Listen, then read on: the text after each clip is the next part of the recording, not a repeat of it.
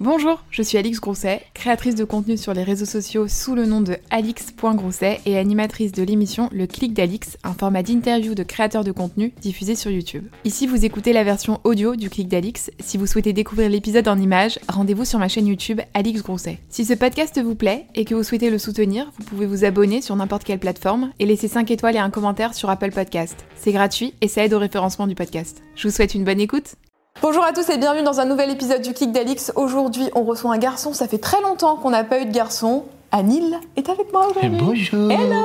Le Check du coude. Voilà. Comment ça va Ça va et toi Bah écoute, ça va très bien. Merci de me recevoir. Avec plaisir. T'as fait bon voyage Écoute, oui, hein, comme, euh, comme d'habitude, à chaque fois depuis Montpellier, 3h30, euh, masque, sans clim. Oh, on adore. On a connu mieux. Hein. Et de nouveau 3h30 aujourd'hui. Ah, bah, écoute, c'est un plaisir. Moi, je te remercie quand même d'être venu. Bah, Euh, je suis très contente de te recevoir déjà parce que, bah, parce que je t'apprécie, premièrement. c'est gentil. Suisse et euh, indien, italien. C'est ça. En fait, donc mon père est italien et ma mère est indienne. Et Ouais. euh, ouais, bah, je suis né à Genève euh, bah, en 90, ça va faire 30 ans bientôt. Et, euh, et voilà, j'ai grandi là-bas hein, une bonne partie de ma vie. Ouais. Hmm T'as été un peu en Inde ou pas? J'ai été, alors quand j'étais jeune, ouais, j'avais 9 ans, la première fois que j'y suis allé, avec, bah, j'étais allé avec ma famille et tout, et euh, grosse claque, hein, à 9 ans. En plus, quand tu viens de la Suisse, c'est vraiment une nuance qui est très très grande. Tu vois. Ouais. Moi, j'étais en école privée quand j'étais jeune, j'ai la chance d'aller en école privée et tout. T'arrives en Inde, t'es en mode, ah oui, oui, il y a- il se passe d'autres choses, euh, d'autres choses dans le monde, et euh, ça a été une très bonne claque, je pense, à 9 ans, et j'y suis retourné euh, là en 2018 pour mon projet euh, du coup d'essai de merveille. Et ça ça n'a pas changé, et c'est toujours aussi malheureusement pauvre. Et, euh, Mais parce que quand tu as été en Inde, euh, tu- parce que tu sais, dans, en Inde, tu as quand même des quartiers euh, Mm. plus riches, plus occidentalisés, et puis des quartiers très pauvres. Mm. La, la famille dans laquelle tu as été, c'était dans des quartiers un peu compliqués ou, euh, ou c'était dès que vous sortiez en fait Non, c'est vraiment, c'est vraiment le côté quand tu sors, quoi. Ouais. Genre, on était dans des. En fait, la nuance en Inde est incroyable parce que bah, tu vas dans un hôtel qui est somptueux, tu ouvres les portes, c'est la famine, quoi. C'est vraiment genre, cette nuance qui est très très forte en Inde. Et euh, moi, à l'époque, j'avais été euh, à Delhi, il me semble, si je me souviens bien, quand j'étais jeune. Et euh, t'as vraiment ce truc où, bah, quand tu te balades dans les rues, t'as des mendiants partout, entre les voitures. Enfin, c'est vraiment un truc quand t'as 9 ans, euh, ça met une claque, quoi. Est-ce que tes parents ont inclus euh, leurs origines, donc que ce soit indienne ou italienne, dans ton éducation? Euh, bah, déjà dans l'apprentissage des langues, oui, parce qu'en fait ma mère n'est pas de langue maternelle française, elle est de langue maternelle anglaise, et mon père euh, italienne. Donc en fait ils m'ont appris l'italien et l'anglais avant même que j'ai 3 ans. Donc en fait j'ai trois langues maternelles parce que vraiment le français, l'anglais et l'italien je le parlais euh, couramment à 3 Oh. ans, quoi, 3-4 ans.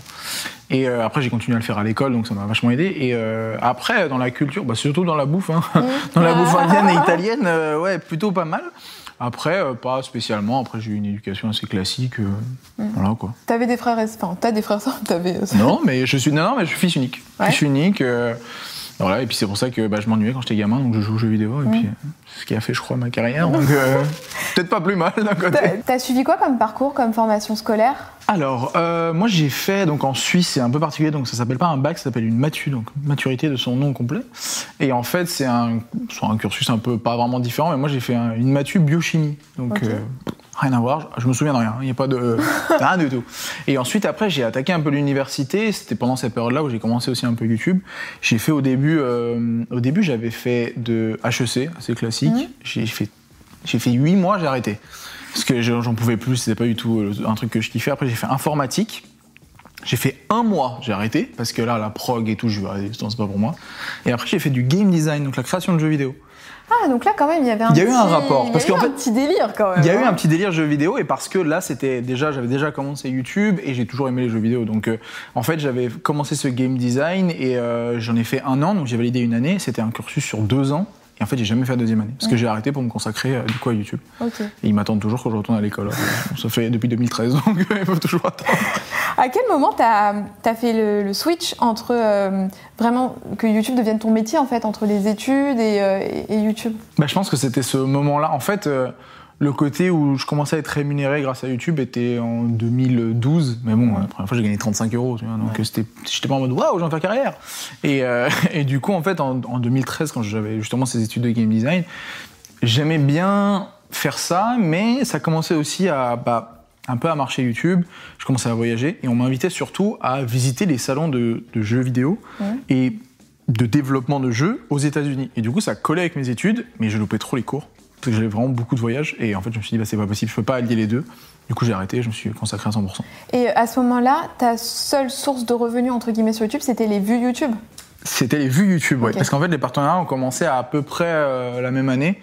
Euh, mais c'était des petits partenariats, c'était des trucs. euh, je me souviens du premier partenariat que j'ai eu, c'était une société qui s'appelait Gamoniac, qui, qui. Le concept, c'était qu'en gros, tu pouvais louer des jeux à la semaine et les rendre. C'était vraiment un truc. euh, bon, J'étais même pas. Enfin, j'étais rémunéré sur le nombre de mecs qui louaient des jeux. Et c'était le premier partenariat que j'ai eu. Et euh, c'était rien, quoi. Aujourd'hui, c'est quoi le type de partenariat que tu as sur tes réseaux sur, euh, bah, un peu de. Bon, c'est un peu de tout. J'avoue qu'en ce moment, je fais pas mal de tech, du coup, parce que bah, je travaille pas mal avec des marques de téléphone, d'ordinateur. J'ai eu un partenariat, un gros partenariat avec Intel. Ouais. Et, euh, et après, il y a aussi, voilà, j'ai- j'ai- je travaille avec Gillette. euh, Il y, a eu- il y a eu vraiment pas mal de trucs assez variés. Le côté Gillette, c'est un peu plus lifestyle. Euh, un peu des marques de fringues, mais moins, même peu. Et bon, les sneakers, rien du tout. hein. J'en fais plein, mais rien, rien du tout. C'est un monde où c'est vraiment assez spécifique, donc pas beaucoup les sneakers, mais euh, voilà. Ouais. Et euh, qu'est-ce que tu as fait comme petit boulot avant que justement tu puisses faire des partenariats, que tu puisses vivre de la création de YouTube? C'est quoi les petits boulots d'Annie Où est-ce qu'on pouvait retrouver Annie Bah, j'en ai fait, j'en ai fait deux. J'en ai pas eu beaucoup. J'en ai eu un euh, qui était dans un cinéma, donc un cinéma pâté où j'ai bon, fait tous les jobs. hein. J'ai fait, euh, voilà, tu faisais tout, nettoyer les salles, vendre les pop-corn, acheter, enfin vendre les billets, tout ça. Donc c'était c'était un peu fun. Et avant ça, j'ai eu un petit job d'été avec un pote qui avait une société où je faisais de la saisie informatique. C'était euh, simple, et efficace, quoi. Et puis le, le, le- franchement, le cinéma, c'était fun. Alors c'est le pire métier pour un truc, t'es spoil de tous les films. Ah ouais. Bah parce qu'en fait, quand tu sais, quand tu dois aller nettoyer salles à la fin d'une séance, bah tu dois y aller avant la fin du film. Et tu dois attendre que les gens sortent. Du coup, tu vois toutes les fins de films. Du coup, tout pendant cette période-là, bah, il y a plein de films que j'ai pas vus. Et le pire, c'est que je bossais quand Avatar et le dernier Harry Potter sont sortis. Et c'était le, un des pires moments de ma vie, je pense. On s'est fait arracher la tronche et c'était horrible. Voilà. Et j'étais spoil de ces deux films d'ailleurs. Bah écoute, on espère que ma- bah, écoute, maintenant tu, tu as le loisir d'aller au cinéma sans Voilà, c'est ça, en exactement. pensant et tu peux leur dire en, pens- en passant devant eux, bah écoutez, dommage, vous allez être spoil. euh. Bah, c'est ça. Et c'est surtout qu'en plus maintenant j'ai vraiment beaucoup de respect parce que bah, tu sais, quand tu fais ce job-là, tu dois nettoyer et tout. Donc euh, les gens qui foutent des popcorn partout, c'est vraiment c'est hyper irrespectueux parce que bah, t'as quelqu'un qui passe derrière. Quoi. Parce que quand tu fais ce genre de taf, mais que ce soit ça ou autre chose, tu te rends compte vraiment de Ah bah ce oui. que c'est, comme Qui bossent sûr. chez McDo, tu vois, je pense que quand ils prennent, euh, quand eux vont chez McDo, ils se rendent compte Ouais, ça doit être hyper sympa, ouais. c'est clair, mais c'est logique. hein. Euh, quand tu as commencé ta chaîne gaming, Mhm. euh, qu'est-ce qui te plaisait dans le gaming? Qu'est-ce que tu aimais bah, globalement, jouer. Déjà, Ouais. de base, j'ai toujours été un, un gamer. J'ai eu ma première console à 4 ans. Mes parents m'avaient acheté ça à 4 ans avec Super Mario. Et après, ça, tout ça s'est enchaîné. Il y, a eu, euh, il y a eu les grosses périodes Pokémon. Après, il y a eu tous les Game Boy. La première PlayStation, PSP. Enfin, j'ai vraiment tout eu. Et euh, en fait, t'as vraiment ce côté où moi, j'ai commencé à faire des compétitions quand j'étais assez jeune. Euh, j'ai découvert les jeux en ligne à 15 ans, parce que ça n'existait pas avant. Et euh, avec la première Xbox 360. Et après, bah, j'ai continué, j'ai continué. Et en fait, moi, j'aimais juste jouer, j'aimais juste partager. Et au tout début, quand j'ai voulu commencer, c'était juste pour montrer à mes potes en mode, bah, je crois que je suis pas mauvais sur le jeu, regardez, dites-moi ce que vous en pensez. Et c'est parti sur ça. Et ça a fait un peu un buzz sur les forums et tout. Et je suis parti sur cette base-là. Et tu jouais combien d'heures par jour? Alors, pendant, pendant une très grosse période, c'était des bonnes sessions de 18 heures. Donc c'est-à-dire que ça me laissait pas beaucoup de temps pour dormir. Ouais. Et pour faire autre chose, hein, je mangeais devant la télé. euh, Enfin, c'était vraiment un truc. Et c'était une période où ma mère bossait, hein, donc elle savait pas que je jouais 18 Ah heures oui, par parce que j'allais te dire, des parents dans ces cas-là, ils se disent quoi euh Non, bah en fait, ils savaient pas que je jouais autant parce qu'elle bossait la journée et tout, elle était pas là, j'étais solo à, à la maison. Et en fait, euh, quand elle rentrait le soir, bah, je faisais genre que je bossais, quoi. Et après, euh, je disais, ah, je peux jouer un peu. Ouais, vas-y. Bah, c'était un peu de ce qu'il y avait déjà suivi toute la journée. Donc, donc, euh, donc voilà, c'était un peu ça. Des très grosses périodes, ouais. Mais après, 18 heures. euh, Enfin, c'est des trucs que tu fais quand t'es jeune. hein. Même maintenant, euh, enfin, à l'époque, je faisais des nuits blanches et tout. Je fais une nuit blanche maintenant, il faut deux jours pour m'en remettre. hein. Ah, bah l'approche des 30 ans. Ah, bah, hein, exactement. Ça commence à piquer les Ah, yeux, j'y hein. arrive plus. hein. C'est, je ne peux plus. Vraiment, je peux plus. Et comment tu gères des relations sociales quand tu es 18 heures par jour? Parce qu'en fait, finalement, les seules relations sociales que tu as à ce moment-là, c'est les relations avec des gens. Parce que tu jouais en réseau, peut-être? Oui, bien sûr, ouais. Donc les gens dans ton casque euh, avec qui tu parles, quoi. Bah, c'est vrai que c'est c'est euh, bah, c'est beaucoup ça et c'est des potes qui sont avec qui je suis encore pote aujourd'hui que j'ai déjà rencontrés et tout et qui sont vraiment bah, des potes que ça fait 10 12 ans que, que, que je connais virtuellement parce qu'on s'est vu trois fois en 12 ans Bah tu ouais, mais vois mine de rien, vous passez 15 heures par jour ensemble. mais mais, mais c'est clair que tu vois c'est quand même différent. Après moi j'ai eu pas mal j'avais pas mal de potes euh, à Genève. Maintenant j'en ai beaucoup moins. Mais euh, je passais quand même je sortais quand même pas mal. C'est à dire que bah, bon, quand je jouais beaucoup non mais c'était pas tout le temps hein. Ça arrivait peut-être euh, oh, ça a dû arriver peut-être de- deux mois où je jouais vraiment 18 heures par jour sur toute ma période de, ga- de gamer tu vois Euh, et, euh, et en vrai, j'avais encore des potes et tout, mais après, bon, voilà, chacun fait sa route. Et c'est surtout que moi, mes, mes potes à Genève ont des routes à l'opposé de la mienne. Quoi. Ils sont tous avocats, financiers, banquiers. Enfin, moi, je suis en mode, euh, oui, je fais des vidéos. donc, euh, donc c'est vraiment le truc Je fais de opposé. la création de contenu ça, euh, sur les ça. internets. Exactement. Et du coup, euh, bah, j'ai ma meilleure pote, euh, qui, est, qui est ma meilleure pote depuis 15 ans à Genève, euh, qui elle est avocate, et tu vois, on arrive quand même à discuter de tout ça, et c'est hyper intéressant, parce que c'est vraiment des mondes, euh, entre guillemets, opposés. Et, euh, et voilà, mais euh, c'est vrai que bah, c'est sûr que quand tu joues beaucoup, euh, tes vrais potes sont ceux avec qui tu joues. Quoi. Mais il y a eu euh, le projet de la Gaming House, qui était en fait Mhm. une maison dans laquelle vous étiez plusieurs gamers. Et là, Ouais. pour le coup, ça te permettait d'avoir des interactions sociales avec des gens qui en plus faisaient le même métier. Mais c'est ça, mais c'est surtout qu'en plus, la Gaming House, je les ai fait avec mes potes avec- que je connaissais depuis 10 ans. Ah, et en oui, fait, donc on a vraiment, c'est vrai qu'on a vraiment vécu ensemble pendant 8 mois. Et c'est là où tu te rends compte que discuter avec quelqu'un à travers un micro et vivre avec, c'est Ah oui, parce que pas le même ça, c'est vrai que c'est un truc. C'est comme une énorme coloc en fait. Ah bah c'est une Entre colo- mecs, en mais c'est un bordel. Parce Ah que oui. c'était vraiment un truc où en gros on avait une baraque. Alors on avait une baraque gigantesque. On avait un truc de 300 mètres carrés à Levallois. Genre on avait une salle dédiée, on avait chacun une chambre. Enfin c'était vraiment un truc vraiment clean. Mais vois. comment c'était payé ça? C'était alors nous on avait un partenariat euh, du coup pour cette gaming house avec Microsoft Mmh. pour créer euh, bah, surtout Xbox mais pour créer des contenus exclusifs pour Xbox, pour leur réseau, pour leur chaîne, etc. Et on streamait évidemment exclusivement sur Xbox. Et on avait du coup euh, bah, le loyer qui était payé et toutes les vues et euh, les ouais, les vues vidéo et vues live qu'on faisait c'était pour nous du coup. Euh, ça nous rémunérait donc ça c'était plutôt cool et euh, et ça couvrait tout, hein, ça couvrait loyer et, et bouffe et tout. Donc c'était vraiment, on était tranquille Ah ouais, quoi. Vous étiez là, vous royal. c'était tout ce qu'il fallait faire. Ah bah, c'était une grande maison de, de dado, quoi. On, était, on faisait que de jouer. Et, et après, ça a été vraiment le bordel parce que du coup, on avait plein de potes qui venaient se retrouver à 20 dans la baraque, etc. Enfin, c'était vraiment un truc. un bordel, quoi. Et puis il y a eu euh, l'arrêt de ta chaîne euh, gaming, donc la Ouais. chaîne Wartech. Euh, alors là, ça a été quand même un gros tournant dans ta carrière parce que là, tu es parti sur un truc complètement opposé. Comment est-ce que. Pourquoi est-ce que tu t'es dit que tu allais arrêter le gaming?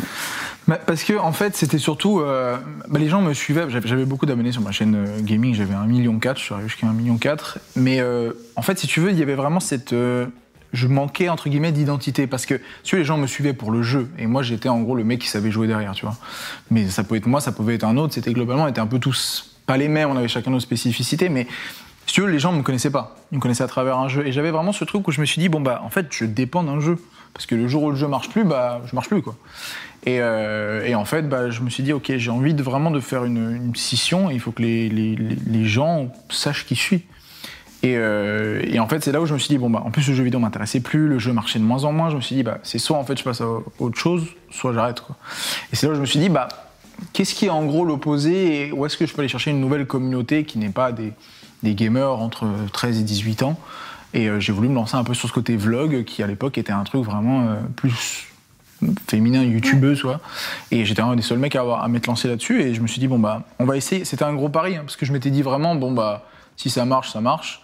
Ou autrement, bah, j'irai bosser parce que j'avais eu à l'époque euh, une offre d'emploi chez Xbox Ouais. pour m'occuper un peu de toute la partie euh, digital content, etc. Et euh, c'était un truc que bah, j'avais refusé parce que je me lançais sur les vlogs. Ah, donc tu avais quand même un espèce de backup en Ouais. disant, une espèce de backup pardon, en disant au pire des cas, j'ai quelque chose. J'ai quelque chose. Euh, je sais je me que- suis dit, voilà, si ça marche pas, j'essaierai ça. Mais c'est cool d'en parler parce que tu vois, il y a beaucoup de gens, je trouve, sur les réseaux qui parlent des créateurs de contenu en disant oui, euh, si YouTube ferme, vous êtes plus rien. Ouais. Alors qu'aujourd'hui, tu montres bien et tu prouves bien que quoi qu'il, tu peux retrouver quelque chose. euh, Bah, Il y, a quand même- il y a quand même, si tu veux, euh, même si YouTube ferme, ok, bon, YouTube ferme, les réseaux, etc., tu as quand même une expertise, entre, gui- entre guillemets, euh, moi ça fait quand même 10 ans maintenant, tu vois, où tu as quand même une expertise marketing, Ouais. que, que ce soit digital ou autre, tu comprends comment ça marche sans avoir fait d'études dedans, tu vois.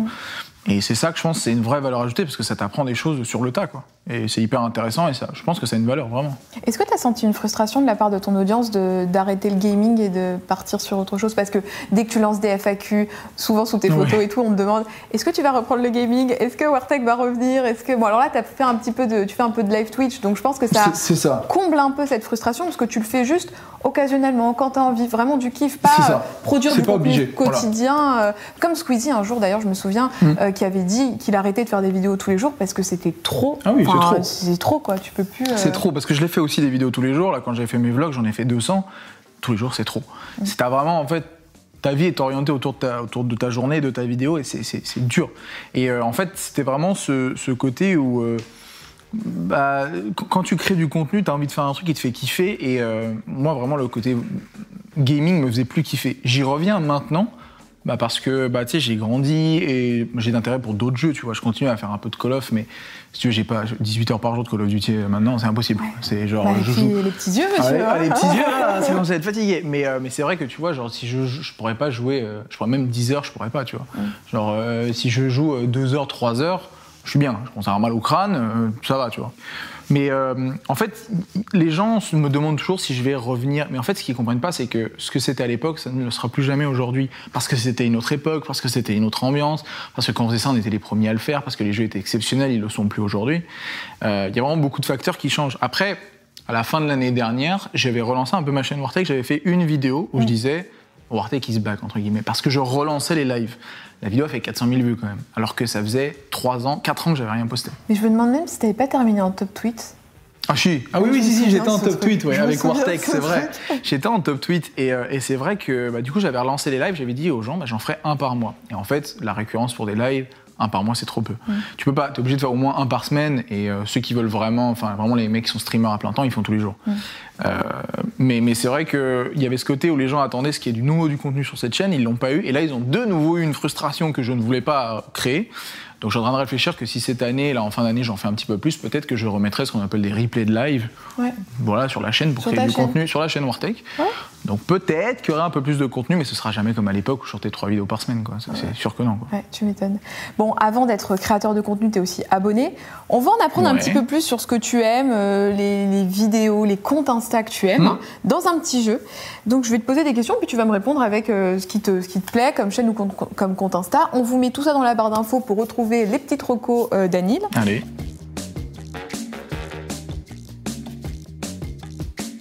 Alors, la dernière chaîne à laquelle tu t'es abonné Euh, la dernière chaîne, euh, alors c'était c'est une, une fille qui s'appelle Genizer, je crois, si Mhm. je me trompe pas dans le nom.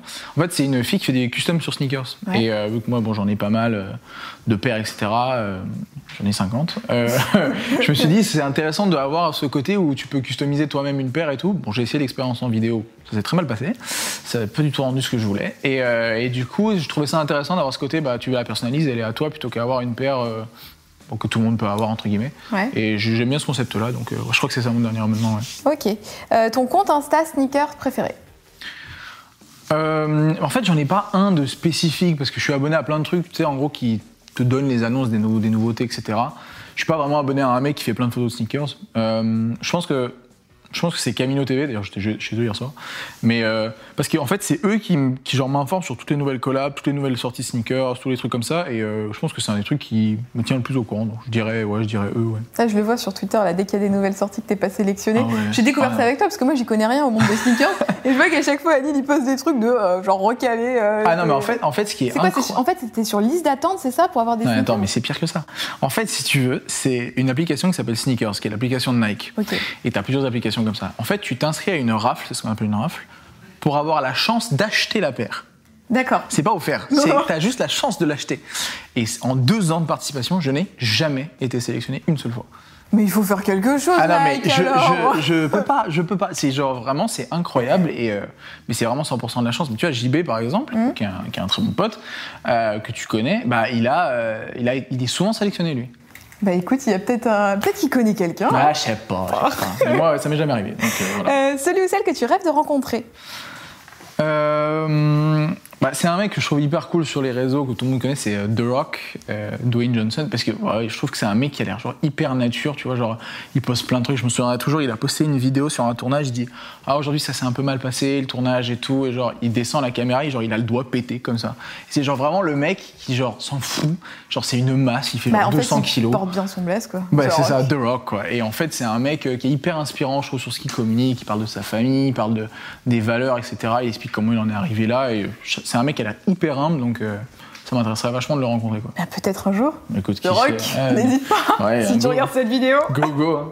Celui ou celle dont le style vestimentaire te plaît le plus Euh, en fait, c'est c'est pareil. J'ai pas, j'ai pas vraiment. En fait, j'ai peu de personnes. où Je me dis ouais, euh, lui, il me fait kiffer. C'est vraiment des comptes en fait qui partagent plein de looks, soit soit street, soit. Les, looks un peu euh, très japonais, très asiatiques, j'aime beaucoup. Ça m'irait pas du tout à moi, mais c'est vraiment ce truc un peu tout oversize avec la grosse chaîne, avec le petit col de chemise et tout. Je trouve que c'est des looks qui sont hyper cool à regarder. Après, il y a pas mal de, de comptes de marque que je suis aussi. Euh, mais c'est plus les comptes un peu, tu sais, Ice Nobiety, comme ça, qui posent des looks, qui posent des idées. Donc, euh, c'est plus des comptes comme ça. J'en ai pas un spécifique, c'est vraiment global. Quoi.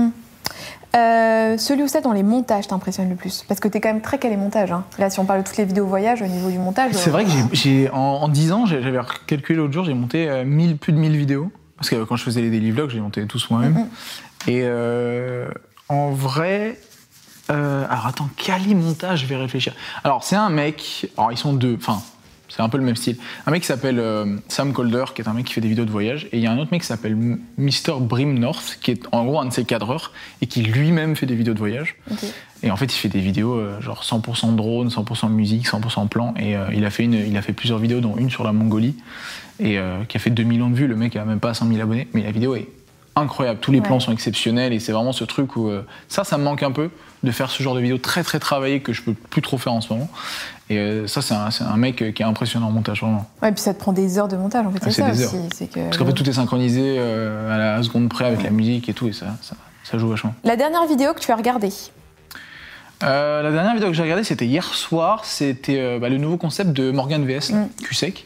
Euh, un peu- bah, aussi style un peu un, un Ouais. interview. Et, et je trouvais l'idée vachement cool parce que c'est un peu différent ce côté où bah, tu bouffes, tu discutes. C'est beaucoup plus, mm, entre guillemets, tu vois, un truc que tu peux faire quand tu vas au resto. Et j'aime même bien ce concept. Et puis ce côté bah, où il parle d'alcool et tout. Normalement, c'est un peu, un peu pas tabou, mais euh, par exemple, tu, tu vois, sur Twitch, c'est interdit. Un peu touchy, ouais. C'est, c'est- et c'est- là, là-dessus, il l'apporte, il l'amène bien et j'ai, j'ai trouvé le concept hyper cool. Donc, Ouais, euh, on vous mettra dans la barre d'infos si vous aimez les interviews. Là, c'était Ouais. l'épisode avec, euh, je crois, Pierre Cross, dont tu parles. Ouais. Il y en a eu un avec Kev Adams, c'est super propre. La, la prod est canon. C'est dans vraiment- une cave, vraiment très c'est bien fait, ouais. Très, très beau. Et euh, ton compte Insta voyage préféré? Euh, bah, j'en ai, bah, ai parlé avant. Je pense que c'est Sam Calder, là, bah, le mec justement qui Ouais. fait des vidéos de voyage, parce qu'il fait vraiment ses photos, tu sais, très euh, paradisiaques, très, euh, très clean, très et ça, ça donne envie de voyager forcément. Et il fait ça depuis très longtemps. Il a vraiment cette patte où, euh, où tu as ce côté voyage très pur, très, comment on dit, très évasion. Et Mhm. sur son compte, on le retrouve pas mal. Et, et moi, j'aime beaucoup, beaucoup son compte. ouais.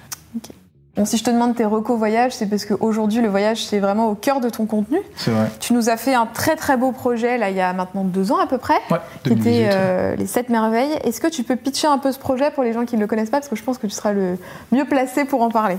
Alors ce projet c'était euh, c'était un truc donc quand j'ai fini les vlogs euh, donc quand j'ai fait mes 200 vlogs là j'avais envie de passer sur quelque chose de plus qualitatif et surtout du voyage parce que déjà c'était un truc qui se faisait peu. On avait beaucoup de voyages sur euh, Insta entre guillemets avec des photos mais peu euh, en vidéo. Et, euh, et moi je voulais faire un truc vraiment quali et je me suis dit ok maintenant je veux je veux avoir cette patte de mec qui fait du voyage et du vlog voyage.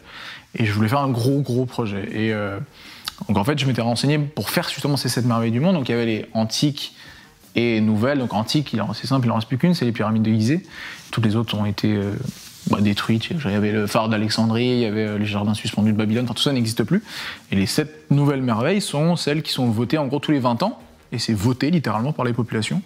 Et, euh, et du coup, je voulais faire ce truc-là et je voulais vraiment faire un truc, garder cette patte un peu vlog et faire un côté un peu plus historique pour euh, un peu genre prof d'histoire quoi Ouais. pour euh, démocratiser un peu et intéresser les gens à pourquoi est-ce que c'est une merveille du monde et pourquoi est-ce que ça a été décrété merveille du monde et quelles sont les histoires derrière.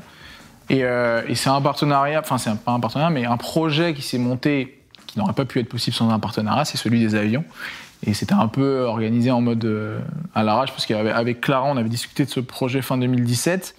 Et on s'était dit, bah, globalement, si on n'a pas l'avion, ça va être très compliqué à réaliser. Enfin, il faudra. En gros, il fallait rentabiliser en faisant plein de partenariats et je pense que ça aurait un peu pollué les, les vidéos. Et du coup, on a eu un partenariat incroyable avec Air France qui s'est signé entre, entre Noël et Nouvel An. Genre, on est arrivé avec un projet en mode voilà, on veut faire ça, on crée du contenu pour vous. Ce sera des vidéos sur, euh, sur YouTube, sponsorisées et, marquées Air France. Euh, et euh, bah, on a juste besoin de voyager là-bas. Quoi. Et du coup, on a eu euh, tous les billets d'avion. ça faisait, je crois, 14 en tout.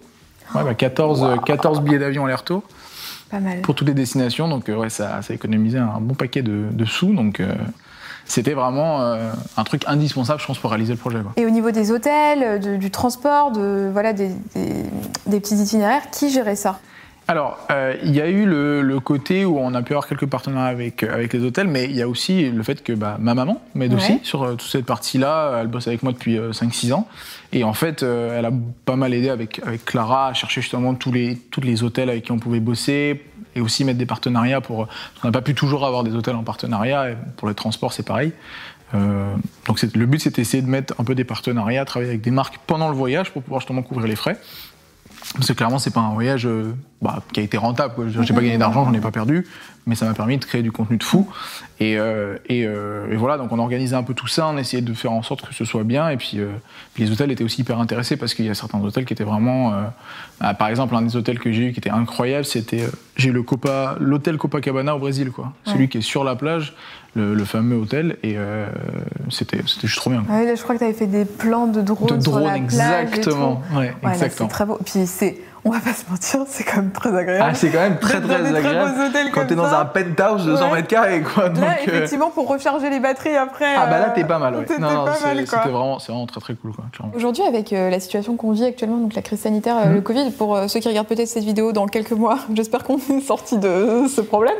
Mais effectivement, euh, comme tu as un contenu euh, voyage où tu bouges, euh, est-ce que ça a impacté ton taf? Ah ouais, de ouf.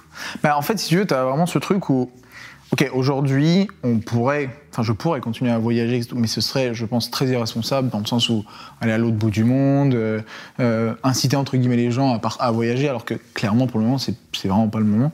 Et euh, oui, ça a impacté plein de choses, parce que j'avais pas mal de projets de voyage cette année, que ce soit avec ma copine ou autre, que ce soit de road trip. Pareil, le road trip, traverser les régions de France, je suis pas sûr que ce soit la bonne idée, quoi. Euh, donc voilà, on avait des projets de voyage Japon, safari, enfin des trucs vraiment très très cool. Oui, ou même des voyages Tout- perso. Oui, fait. voilà, même, ouais, même des trucs perso.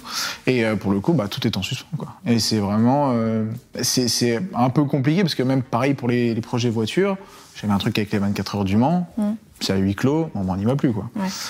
Donc, ouais, pour, ces domaines-là, ça a vraiment beaucoup impacté. Ouais. Tu parles des voitures parce que justement, ça fait partie aussi de ton nouveau Ouais. contenu, l'automobile, les sneakers et le voyage.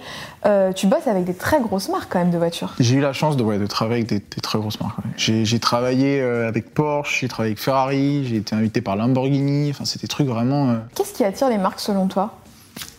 Alors, euh, pour le coup, je pense que c'est le côté un petit peu. euh, bah, déjà que j'ai plusieurs plateformes, soit Ouais. Instagram et YouTube. Souvent, ils invitent que des Instra- Instagrammeurs, les marques un peu de luxe de voiture. Et il y a vraiment ce contenu moi j'essaie de faire des vidéos un peu, euh, tu vois, le fait que j'ai fait des road trips, le fait que bah, il y a ce côté voyage en voiture, je pense que ça a beaucoup joué.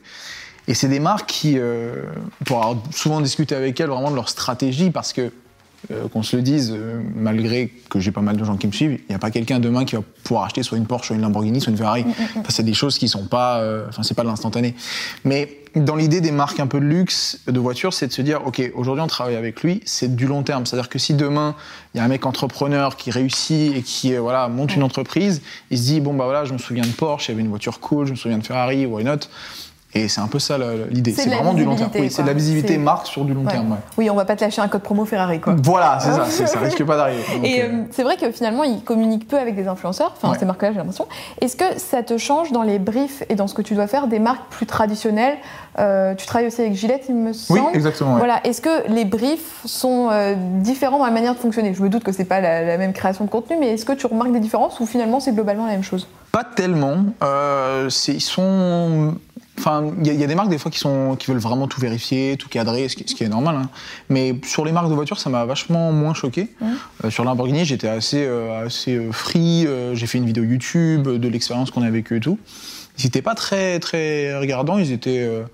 Bah, je pense qu'ils ont confiance en leur voiture. Il n'y a pas ce côté où on veut pas que tu montres les problèmes Oui. techniques parce que bah, ça n'est pas arrivé quoi. Ouais.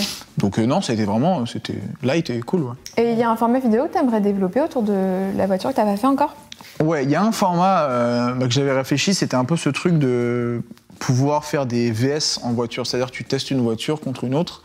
Après, bon, ça va pas plaire à toutes les marques parce que la voiture qui va moins bien marcher, c'est moins cool. Mais c'était vraiment ce concept de pouvoir le faire même avec d'autres youtubeurs ou d'autres personnalités.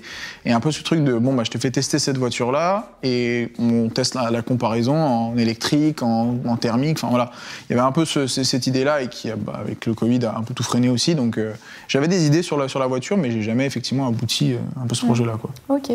Euh, Il y a quelqu'un avec qui tu partages une passion pour la voiture, c'est ton pote JB. Ah Et JB, JB avait envie de faire partie de cette vidéo. Ah Donc, euh, JB m'a laissé un petit message pour toi. Alors attends, Une vidéo? Une petite vidéo. C'est exclusif parce que JB n'est pas très à l'aise forcément avec euh, l'idée de faire Mm. des vidéos. Moi, effectivement. Mais pour toi, c'est incroyable. euh, il t'a laissé une petite vidéo. Mais non. Dans la salle de bain. Écoute, euh, j'espère que tu vas bien. J'espère que toi aussi, Alix, ça va.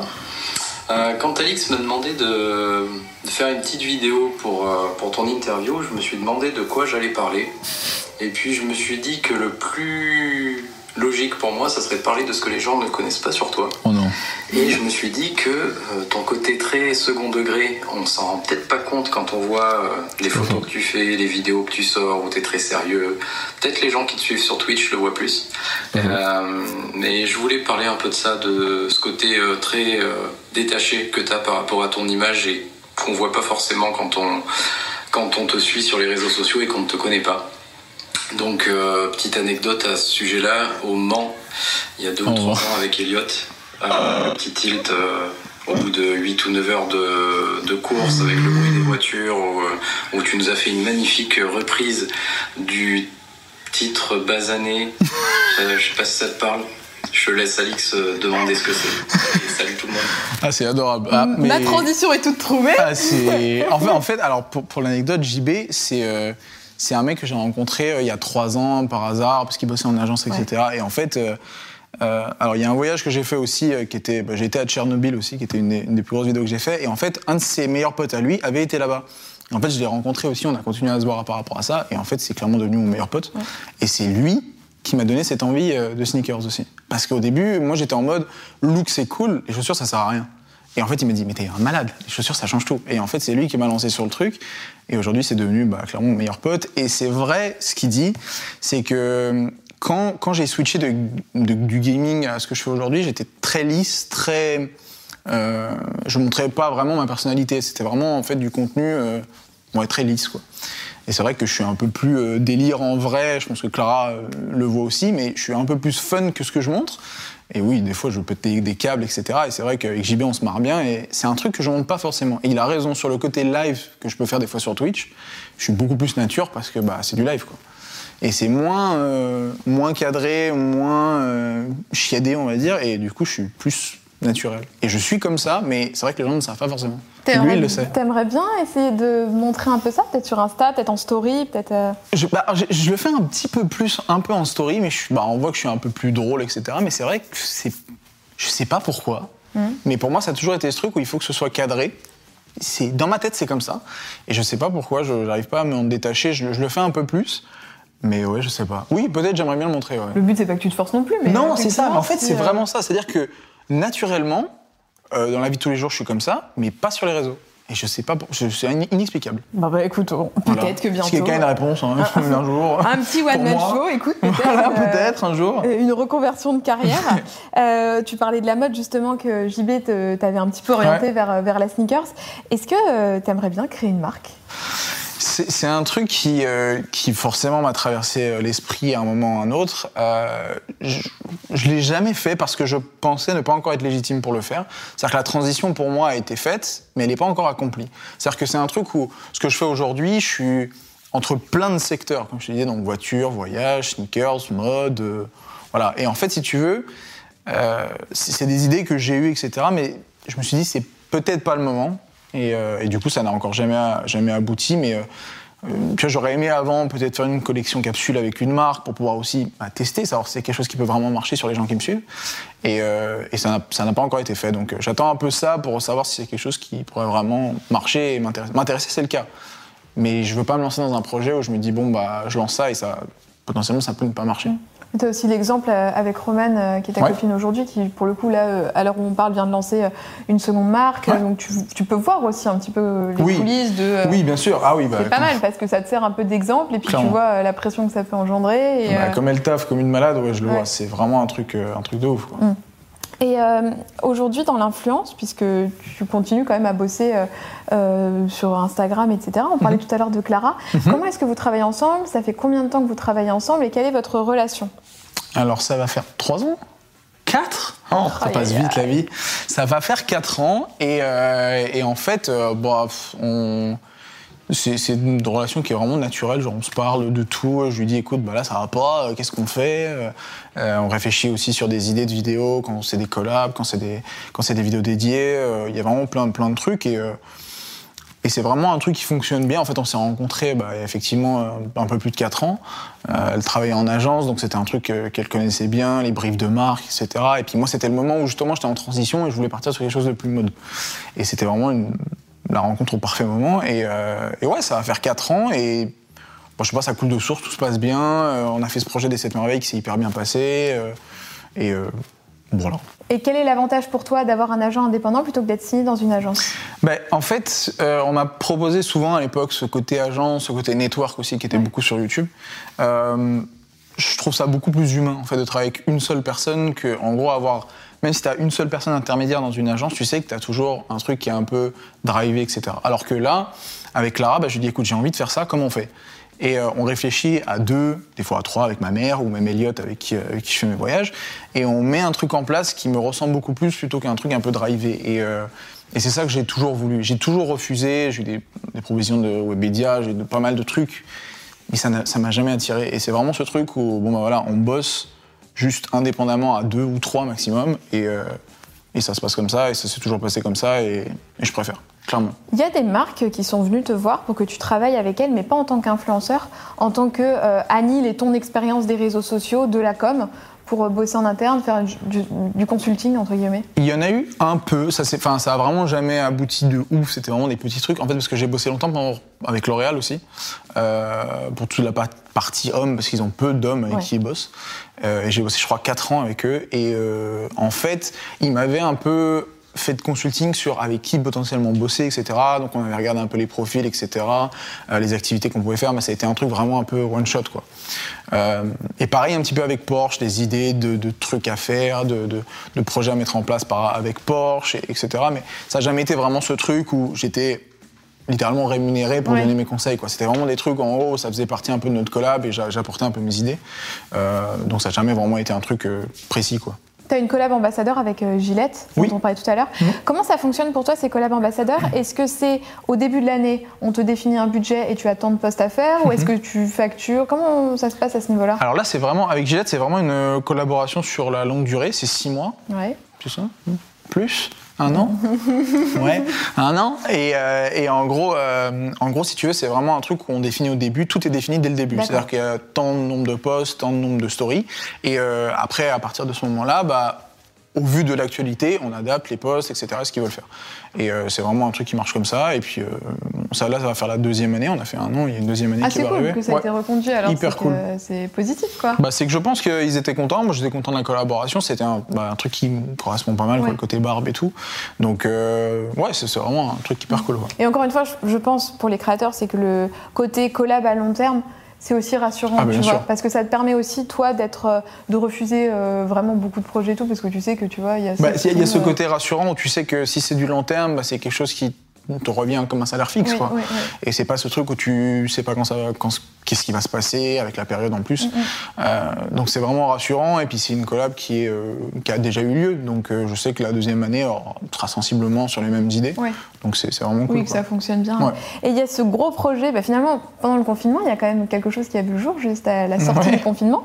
C'est l'ouverture de l'Ultimo, donc il y a un restaurant que tu as ouvert avec ta famille. C'est ça. Alors, dans, dans, dans ce que tu en as expliqué, tu as dit voilà, que tu avais pris part à ce projet, Mhm. mais je voudrais vraiment savoir quel était ton rôle là-dedans. Est-ce que tu as des parts dans le restaurant Est- ah, Comment tu agis? En fait, alors, dans, cette, dans ce restaurant, donc c'est une idée euh, de mes parents à la base, hein, pour être euh, totalement honnête. Et en fait, euh, dans cette idée de restaurant, parce que bah, mon père approche de la retraite et tout, il voulait faire quelque chose, euh, parce qu'il peut pas rester à rien faire. Quoi. Ouais. Et euh, en fait, ce restaurant a vu le jour, alors si je me trompe pas, je crois en début de cette année. Donc avant le confinement. Et moi, j'attendais le bon moment pour en parler. En fait, quand j'ai voulu attendre un peu que ça se développe, que ce soit bien tout euh, implanté et tout, mais il y a eu le confinement. Donc du coup, j'ai, j'en ai pas parlé là, j'en ai parlé après. Et en fait, moi, je suis impliqué là-dedans. euh, bah, bon, je fais clairement de la pub pour Ouais. le resto parce que bah, c'est mes parents. Et en fait, globalement, c'est moi le propriétaire du restaurant. D'accord. Mais c'est mes parents qui gèrent euh, là-bas tout ça, qui s'occupent bah, bah, tout, tout, tout le restaurant. Donc je suis impliqué, on va dire, sur une partie un peu plus faible. Mais euh, tout ce qui est partie communication, toutes les photos un peu, je les, enfin, j'aide sur toute cette partie-là. Et, euh, et moi, ça m'éclate parce que ça marche bien et que mes parents sont contents, ils ont un truc. Et, euh, et j'en ai parlé uniquement sur Instagram pour le moment. J'attendais de faire pareil, une vidéo YouTube un peu plus détaillée sur ça, qui va venir. Et, euh, et voilà, donc euh, c'est un projet qui est cool et qui, qui, selon moi, était une évidence pour mon père qui a toujours voulu faire un truc dans la restauration. donc, euh. D'accord. Et à moyen ou long terme, t'aimerais ouvrir d'autres établissements comme ça?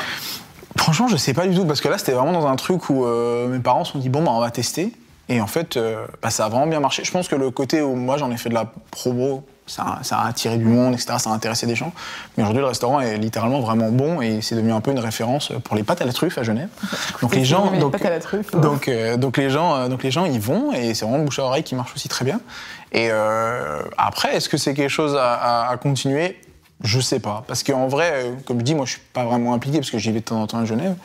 Et quand j'y vais, bah, j'y vais à chaque fois voir euh, tout ça. Mais euh, pourquoi pas Pourquoi pas Je sais pas du tout, mais pourquoi pas. On va terminer par un petit jeu parce que ça Hein fait déjà une heure qu'on papote, monsieur. Alors, on va faire un petit jeu qui s'appelle Storytime. Je vais te poser deux trois euh, questions. Tu vas me raconter la petite histoire qui correspond. Ok? Ok.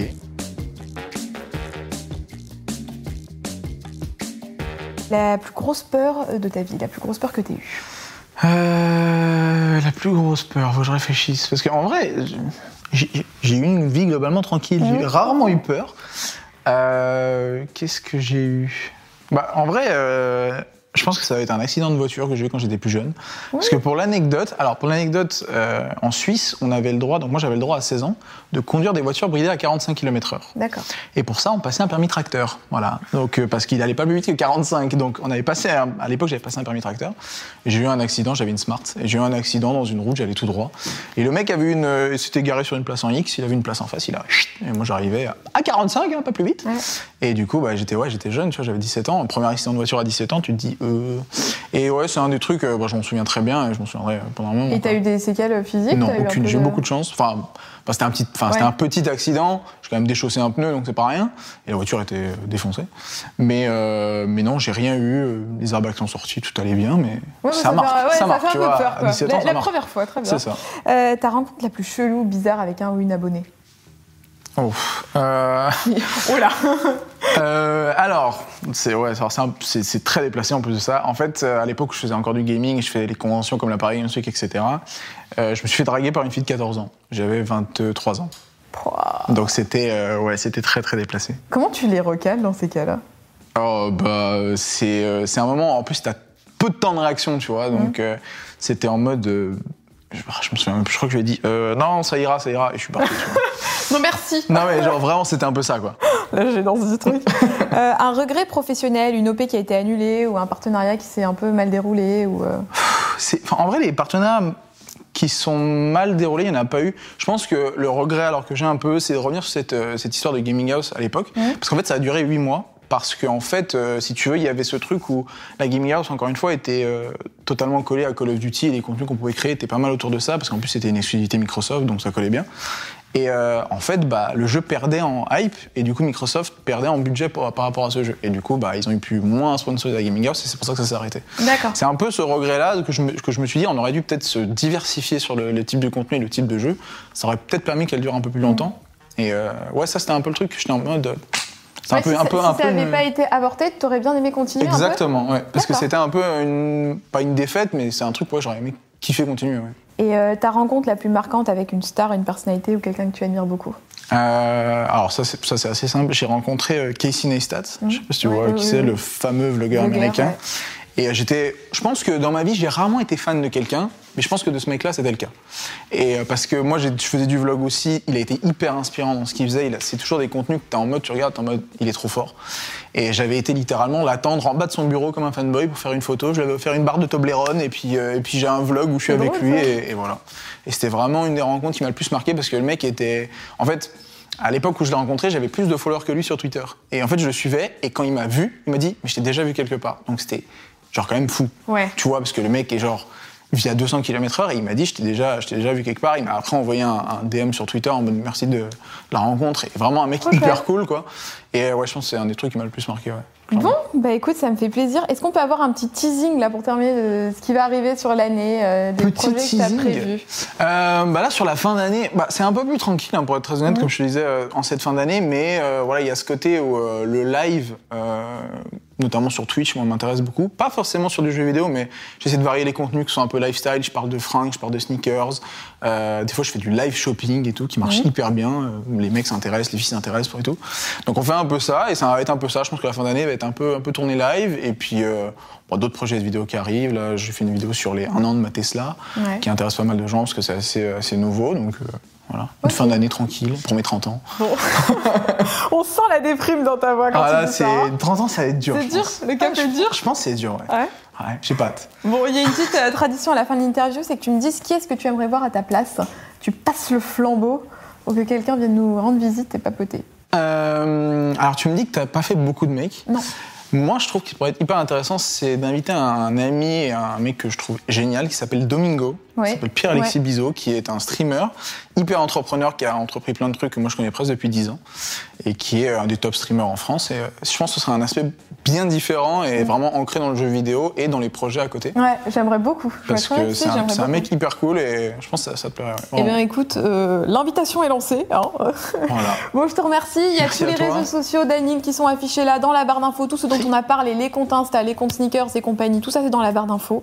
Nous, on vous fait des très très gros bisous et on vous retrouve bientôt. Ciao Vous venez d'écouter un épisode du Clic d'Alix, j'espère qu'il vous aura plu et il y en a encore plein d'autres à écouter sur ce podcast. Si vous souhaitez en découvrir un peu plus, je suis également présente sur YouTube sous le nom Alix Grousset et sur Instagram sous le pseudo alix.grousset. À très vite